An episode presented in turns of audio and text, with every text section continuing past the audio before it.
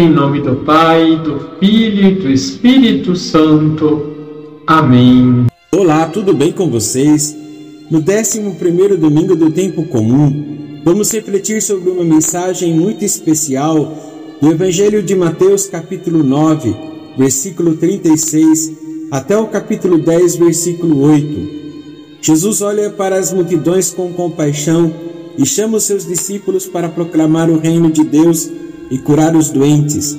É uma mensagem de amor e compaixão que nos ensina a olhar para os outros com os olhos de misericórdia, assim como Jesus fez. E sabe o que é mais incrível? Você também pode ser um instrumento de amor e compaixão na sua comunidade. Não importa quem sejam ou qual seja a situação, você pode levar a mensagem do Evangelho a todos, assim como Deus escolheu Israel como seu povo especial no livro do Êxodo, capítulo 19, versículos de 2 a 6, Jesus escolheu seus discípulos para serem seus representantes na terra e continuar a sua missão.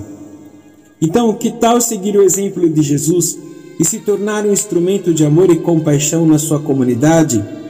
Vamos juntos proclamar a mensagem de Deus e levar o conforto e alegria da salvação para aqueles que precisam. Que o Senhor nos ajude a sermos corajosos nessa missão.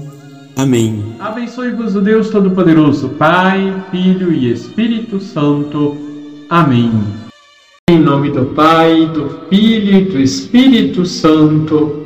Amém. Olá, tudo bem com vocês? No 11 domingo do tempo comum, vamos refletir sobre uma mensagem muito especial do Evangelho de Mateus, capítulo 9 versículo 36, até o capítulo 10, versículo 8.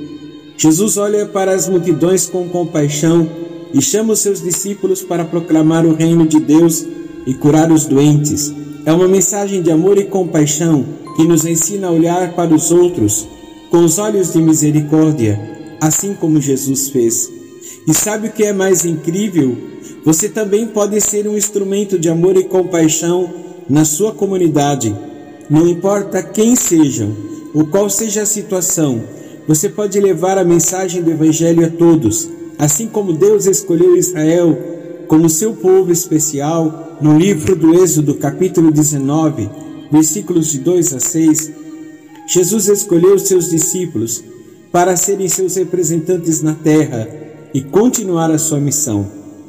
Então, que tal seguir o exemplo de Jesus e se tornar um instrumento de amor e compaixão na sua comunidade? Vamos juntos proclamar a mensagem de Deus e levar o conforto e alegria da salvação para aqueles que precisam. Que o Senhor nos ajude a sermos corajosos nessa missão. Amém. Abençoe-vos o Deus Todo-Poderoso, Pai, Filho e Espírito Santo. Amém.